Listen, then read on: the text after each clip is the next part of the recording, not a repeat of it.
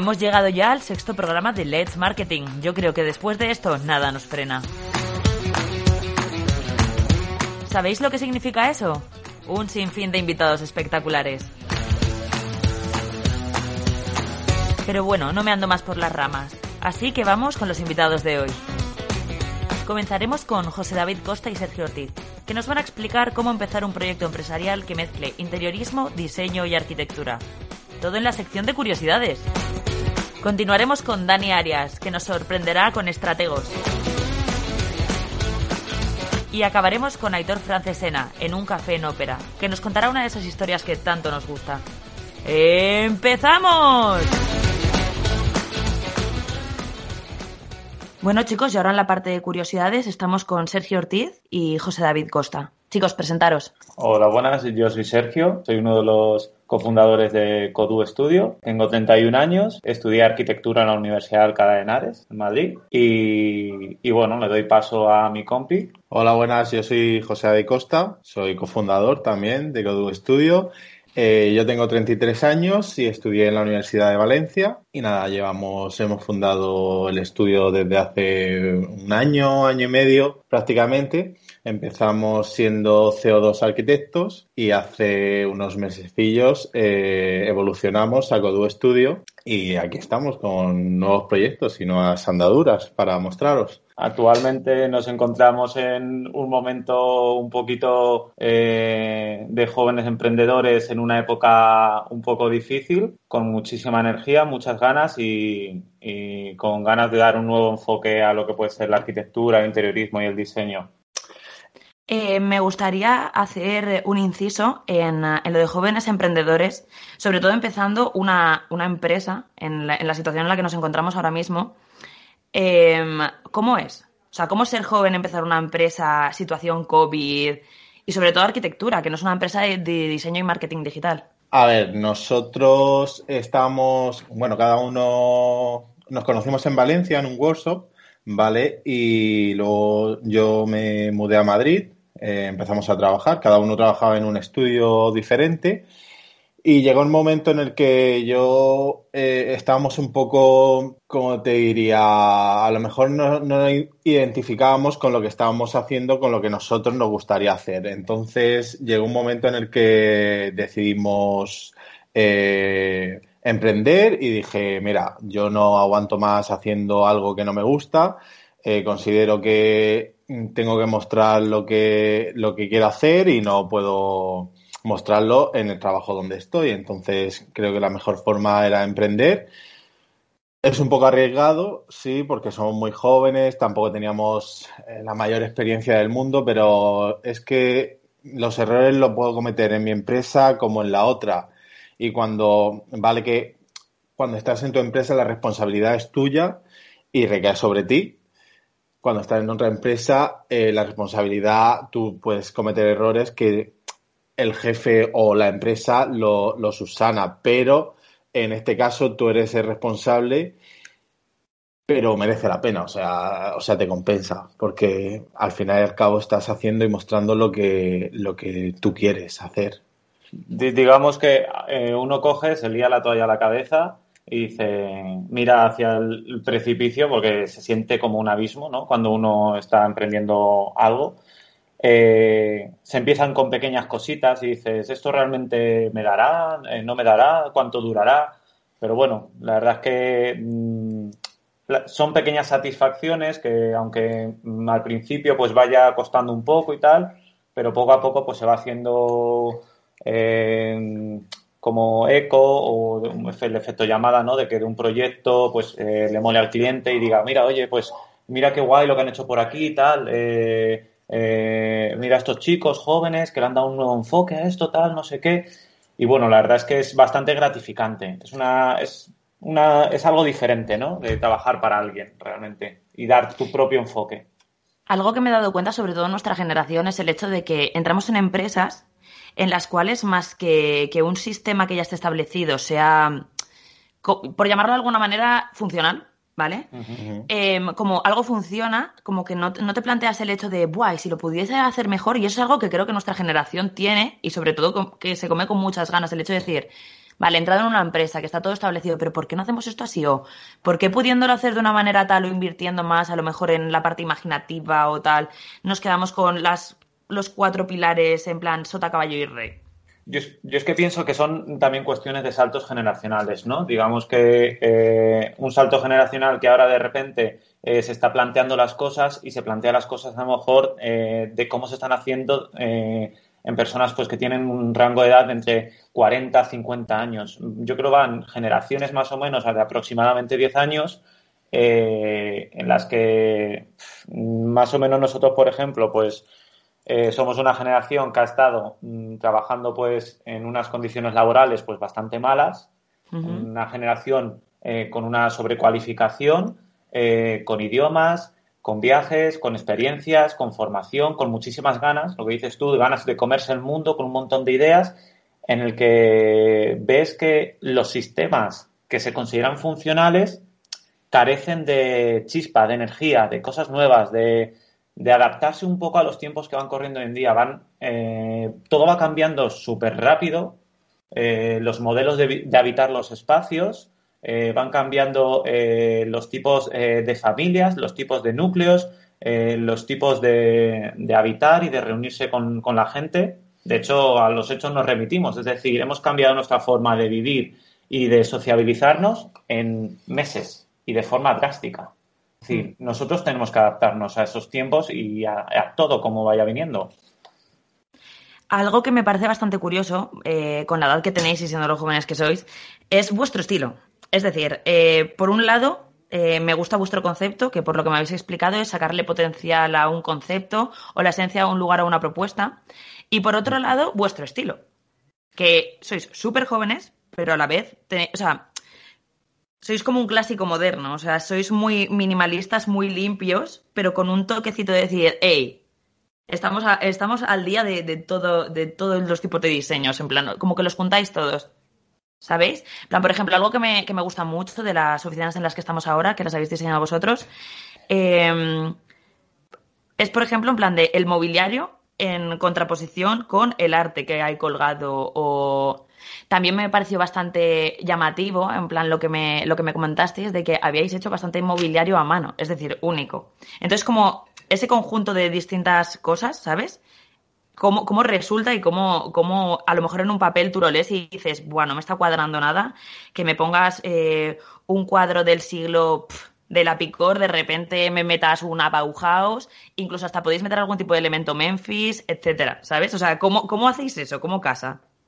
Bueno, la verdad es que eh, es un poco eh, difícil. Yo, aún ah, todavía recuerdo el primer día que fuimos a ver las oficinas, era todo como mm, paredes, todo como súper eh, segmentado, gente en despachos, súper oscuro, no había luz y luego de repente estaba lleno de obras de arte maravillosas. luego veías un tapies en el despacho de, de, uno de los directivos. un rinconcito oscuro, no, no, se le veía nada y dijimos, madre mía, es que esto hay que ponerlo en valor. Es decir, eh, lo que hay aquí es oro. Es decir, esto tiene que estar bien expuesto, que tenga aire, que respire, que se vea bien.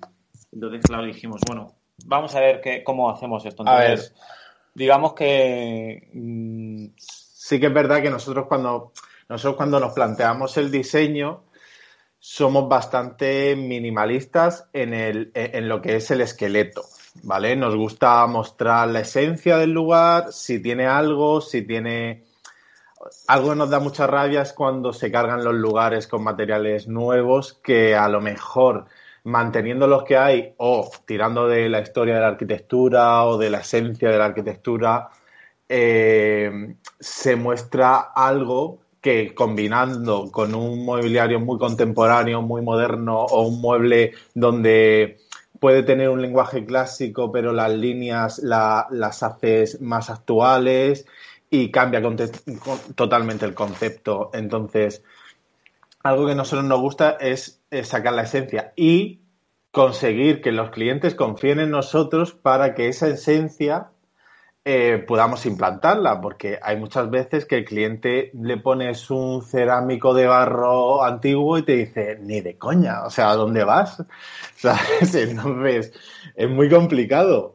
em, es muy importante lo que dice José de, conseguir la confianza con el cliente, ¿no? Lo primero, establecer un vínculo de confianza con el cliente para que eh, nosotros entendamos bien lo que él quiere conseguir con su proyecto y nosotros, eh, mediante nuestra capacidad y mediante nuestro trabajo, podamos ponerlo como físicamente todo eso que él quiere, ¿no? Darle esa importancia al contenido del que está comentando José eh, y ver cómo eh, todo eso puede casar y verse bien maclado con lo que sería todo un continente como de otro contexto, ¿no? Es, digamos que es poner en valor el lugar, ¿no? La esencia de las cosas, la arquitectura. De ahí viene una arquitectura que a lo mejor puede parecer en muchas ocasiones un poco austera, pero que habla de lo que realmente es el lugar y la esencia del, sitio.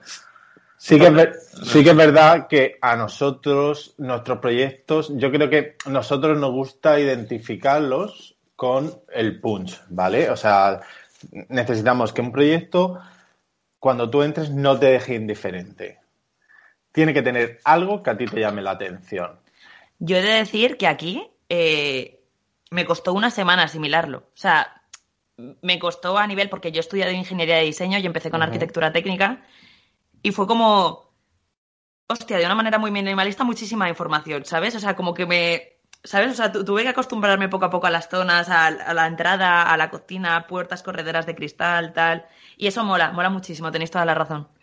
La verdad es que son como buscar esos... Em, focos de atención, ¿no? Los puntos de eh, lo que se podría llamar pues como un altar de interés, ¿no? Eh, como eh, pequeños puntos, focalizaciones en los que tú desde todos los puntos que vayas andando, el recorrido del proyecto, del espacio, vayas viendo cosas nuevas, cosas que te vayan sorprendiendo, ya sea mediante el color, mediante un elemento de mobiliario o, o, mediante el propio espacio, ¿no? Digamos que mm, creemos que es súper importante que todos los ejes estén trabajados, ¿no? Que la experiencia sea completa. Claro, que a la vez, aunque haya muchos puntos de interés, altares de interés, el conjunto tenga armonía. Eso es muy importante. Y que tampoco es necesario llenar todo de todo, ¿sabes? O sea, los proyectos tienen que respirar. Eh, eh, y en eso está la cuestión, o sea, que, tú eh, camines o vivas el proyecto y tengas tus altares, tus espacios de descanso y compenses. Entonces, pero lo que íbamos, lo que decías de cómo llegáis a diseñar esto. A ver, nuestro proceso de diseño eh, lo trabajamos ambos desde el inicio. Para nosotros es muy, muy, muy, muy importante el proceso de diseño y sobre todo, como decíamos, escuchar al cliente. El cliente es la esencia. O sea, tienes que entablar una relación. bueno, a nosotros nos gusta porque sí que hemos trabajado en otras empresas. Yo, por ejemplo, he hecho, al principio hacía muchos diseños de cadenas, buscar como la imagen de algunas cadenas, de los restaurantes, la nueva imagen y tal, de cadenas de restaurantes, y es algo que a veces peca de mm, yo voy a hacer esto y haces la imagen, pero no vas más allá lo que intentamos nosotros es ir un poco más allá, darle confianza al cliente, mostrar y saber lo que el cliente quiere, no lo que nosotros como profesionales, aparte de lo que nosotros como profesionales le ofrecemos, lo que el cliente espera de nosotros, es lo que intentamos sacar. Digamos que nosotros materializamos las ideas del cliente. Y luego aparte tampoco os limitáis a eso, o sea, por lo que tengo entendido también desarrolláis el diseño gráfico en muchas en muchas ocasiones también hasta hasta la ropa que se llevan en cierto tipo de negocios en conjunto con el ambiente en sí, ¿no? Sí, digamos que eh, un poco lo que nos gusta es que, la experiencia, como os hemos comentado, sea completa, es decir, que al fin y al cabo sea como un eh, 360 eh, ofrecido al cliente en el que tengamos desde eh, la experiencia en cuanto al espacio, en cuanto a tu diseño gráfico, es decir, que todo vaya en concordancia. Es decir, nos gusta que, que esté cuidado hasta el mínimo detalle, es decir, hasta el plato que vayas a llegar a la mesa, si se trata, por ejemplo, de un restaurante, esté cuidado. Es decir, la luz que incide en esa mesa eh, sea la adecuada para que tu experiencia cenando ahí sea espectacular. De hecho, a, los dos, hablando de restaurantes, nos encanta eh, pues, comer. ir a restaurantes y comer en sí. Y, siempre lo que le decimos a nuestros clientes de restaurantes son, por favor, necesitamos saber cuál es la carta, porque es, fundamental. Es decir, a mí Esa yo también la he hecho. A mí me encanta, me encanta ir a un restaurante y que sea bonito, pero es que eh, pasa a segundo plano el que sea bonito y que sea espectacular o que sea un ambiente agradable cuando la comida es mala. La comida tiene que ser buena, es decir, es un 50-50. ¿vale? Y no es tan difícil, o sea, tampoco hay que, ir mucho más allá. Unas buenas bravas eh, son espectaculares y tampoco son tan, difíciles. Es cuidar, es cuidar con cariño un buen producto y hacerlo con una buena elaboración y ya eh, Querer hacerlo. del resto nos encargamos nosotros. Tengo, tengo una pregunta sobre, sobre vuestro trabajo. ¿Cómo consideráis? Vale, varias. ¿Cómo consideráis que las redes sociales inciden a vuestro volumen de trabajo y en segundo lugar, eh, las disfrutáis. Es decir, a la hora de daros a conocer mediante medios, pueda ser Instagram, pueda ser LinkedIn, etcétera, ¿cómo movéis? Porque vosotros principalmente eh, vendéis un producto gráfico, o sea, un producto que, se ve, no, no es de palabra. O sea, si a la gente ve vuestras redes sociales y no les gusta, no os contrata. cómo lo gestionáis y cuánto os ayuda? Digamos que eh, esto fue algo que nos planteamos justo con el cambio de, imagen del estudio, ¿no? Antes éramos CO2 arquitectos y decidimos tener una evolución hacia Codu Studio, ¿vale? Es una evolución tanto del nombre como algo también como un nombre un poco más fresco, más eh, redondo, por así decirlo, como que se pudiese decir en varios idiomas, ¿no? Porque cuando asistes a ferias y tal decían CO2, ¿no? Y la gente como que se desubicaba un poco lo veíamos como muy. que no nos molaba, ¿no? Y que queríamos ir. era como muy gracioso, ¿no? Cuando estuvimos en la Feria de París. Y sí, que es verdad que eh, les costaba un poco a la gente, decíamos, mira. Pero también nos casillaba en un sector, porque éramos CO2 arquitectos y, y estábamos dirigidos a, un sector más específico, eh, el de la arquitectura. Y es cierto que nosotros, aparte de arquitectos, nos gusta mucho el arte, nos gusta, eh, somos creativos, entonces es, la creatividad en general. Como yo noto de, yo noto del cambio de nombre, eh, la diferencia entre, es eso, o sea, en el primero me dais a entender que sois arquitectos de te levanto un muro, te hago una reforma, y en Codu Studio como que lleva una connotación más de diseño, más de conocimiento de nos dimos cuenta, pues eso, ¿no? Que eh, realmente nosotros, pues, eh, tenemos la capacidad, ya no solo la capacidad, sino que nos gusta y nos sentimos cómodos, pues, llevando una dirección creativa, eh, haciendo un diseño mobiliario o ayudando o llevando como podría ser un diseño gráfico. Entonces, eso sí que, en relación a lo que nos comentas tú de las redes sociales, a partir de ahí, con el cambio de nombre, dijimos, mira, las redes sociales tienen que dar un cambio es decir, nuestras redes eh, nos gusta que estén cuidadas, pero que, suban cosas que nos identifiquen más que estén cuidadas, ¿no? Es decir, que si me mola una foto de una textura, eh, digo, mira, es que esto es Codu Studio. Es decir, esta textura es Codu Studio, entonces mm, la subimos. ¿La textura de chicle rosa es Codu Studio? Es Codu Studio. sí.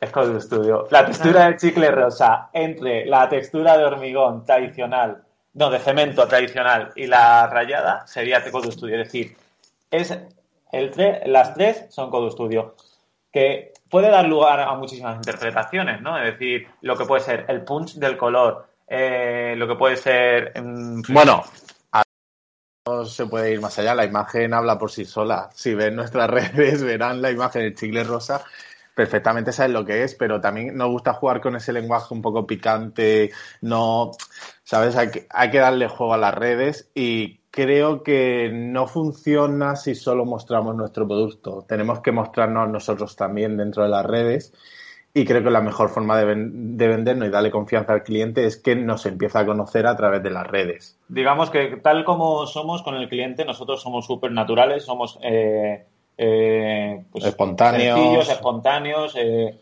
y con personas con las que se pueden hablar. Es decir, no somos personas como cuando les contratas y dices, uy, madre mía, es que estos son. No, no, es que tal como nos mostramos son como somos y es como nos queremos mostrar en las redes sociales. Sí que es verdad que actualmente no, no hemos tenido un proceso de expansión ni nada. Sí que es verdad. Alguna persona sí que nos ha escrito y nos ha mandado su currículum eh, y alguna cosilla, pero actualmente no estamos en proceso de, de expandirnos ni de crecer, digamos. Eso, eso que acabas de decir me, ha parecido súper interesante porque considero que en todo tipo de trabajo que tiene un factor artístico, em, hay una lucha con el ego. Es decir, cuando tú eres un artista y tú quieres presentar una idea, eh, hay siempre una lucha como entre, entre, el cliente y el artista en el cual dice, no, no, no, yo considero que esto es lo que está bien. Y luego el cliente, ya, pero yo esto es lo que quiero. Entonces, ¿cómo, cómo lidiar con eso? O sea, ¿cómo, lo que tú has dicho, que se puede hablar contigo, se puede negociar, ¿no? Yo creo que lo, lo más importante es, sobre todo, establecer el vínculo de confianza del que hablábamos al inicio. Es decir, eso es como un 70% eh, del trabajo, ¿no? Darle la confianza al cliente de que eh, tu trabajo y, tu, eh, y todo lo que vas a realizar va a ser conforme a lo que él quiere. Entonces, es un trabajo súper difícil el establecer esa confianza, pero si eso se consigue, es verdad, y el cliente consigue confiar en ti, ese problema lo tienes casi resuelto. Sí que es verdad que siempre a nosotros nos encanta generar el efecto wow. Es decir, lo que más nos gusta es que el cliente... ¿Es un efecto de verdad o lo llamáis así? No, no, es el efecto wow. Es decir, en las oficinas hubo efecto wow.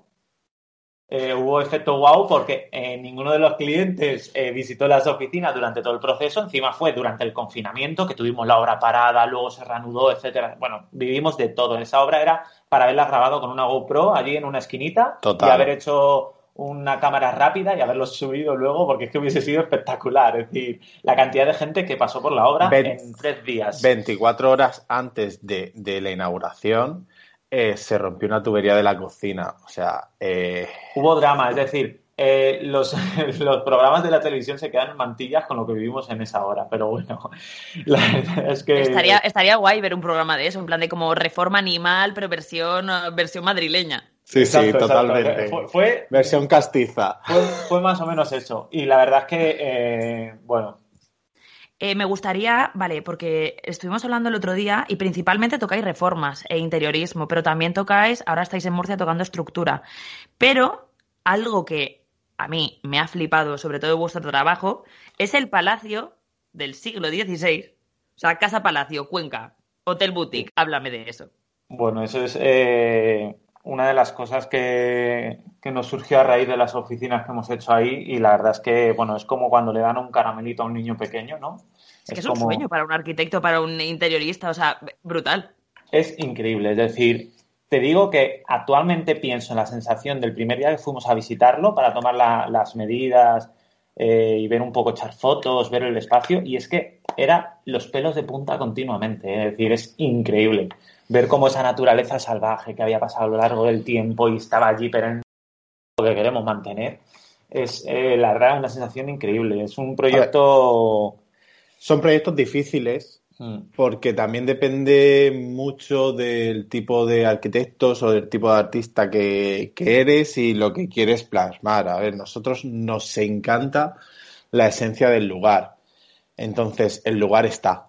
Solo hay que acompañarlo un poco.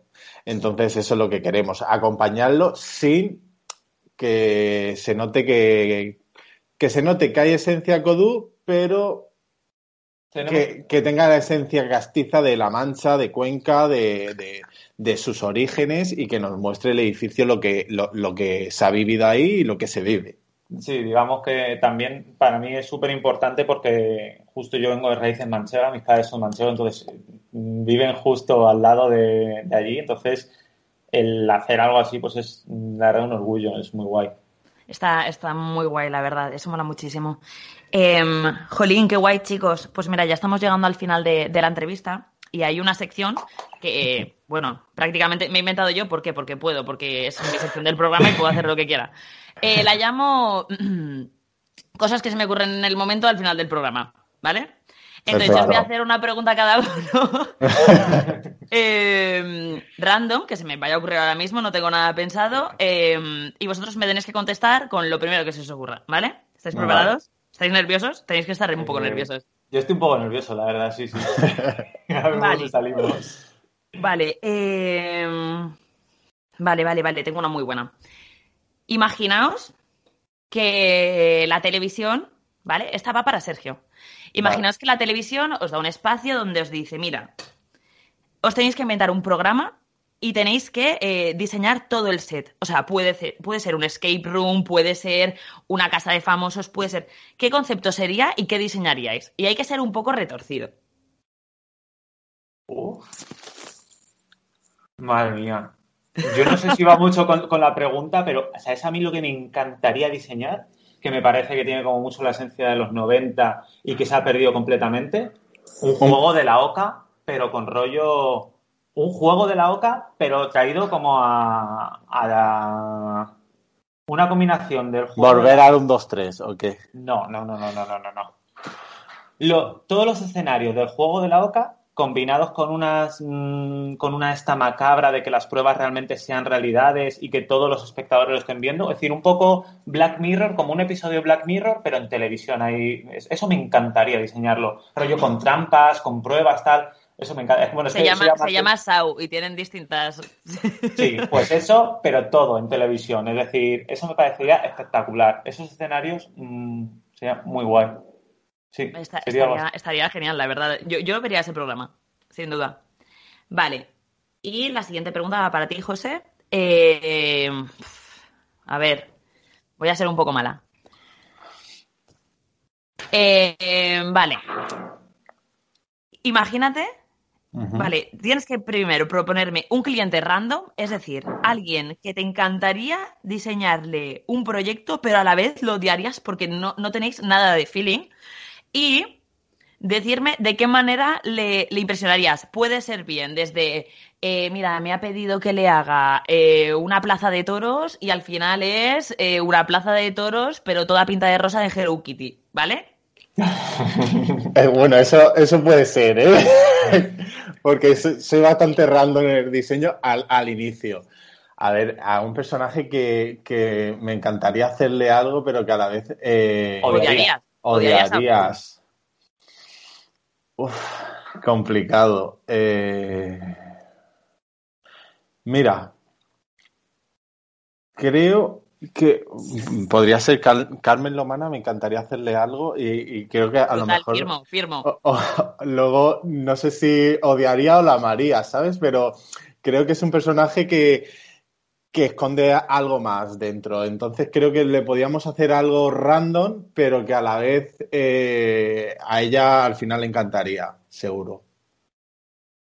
Sí, además yo creo que vuestro estilo podría pegar bastante bien con ella, pero creo que a lo mejor eh, habría bastantes, bastantes luchas de- de- del diseño final, ¿no? Con la probabilidad. Puede Sí, ser, puede luego que sí. Y se podrían dar dentro del programa de Sergio y sería una de las escape rooms. Bueno, sería, Bueno, sería bueno, genial. Es que ella sería una de las primeras contratadas, vamos, estaría mm, Obvio. fija ahí, vamos. Obvio. Obvio, o sea, y no le dejaríais ya- salir. Porque No, ella, no, se iría, no. ella se iría. Eh, En los Además, la- le, le diríamos, trata invitados, trata invitados. a- Claro, claro. Un día Alaska, otro día Mario, así, sus amiguetes. Estaría muy guay. Pues chicos, eh, ha sido un placer, me ha encantado la entrevista y a ver si os tengo más por aquí. Pues sí, la A verdad ver es si que más. estamos encantados, muchísimas gracias. Y cuando queráis contar con nosotros, pues nada, encantado de estar. Aquí estamos.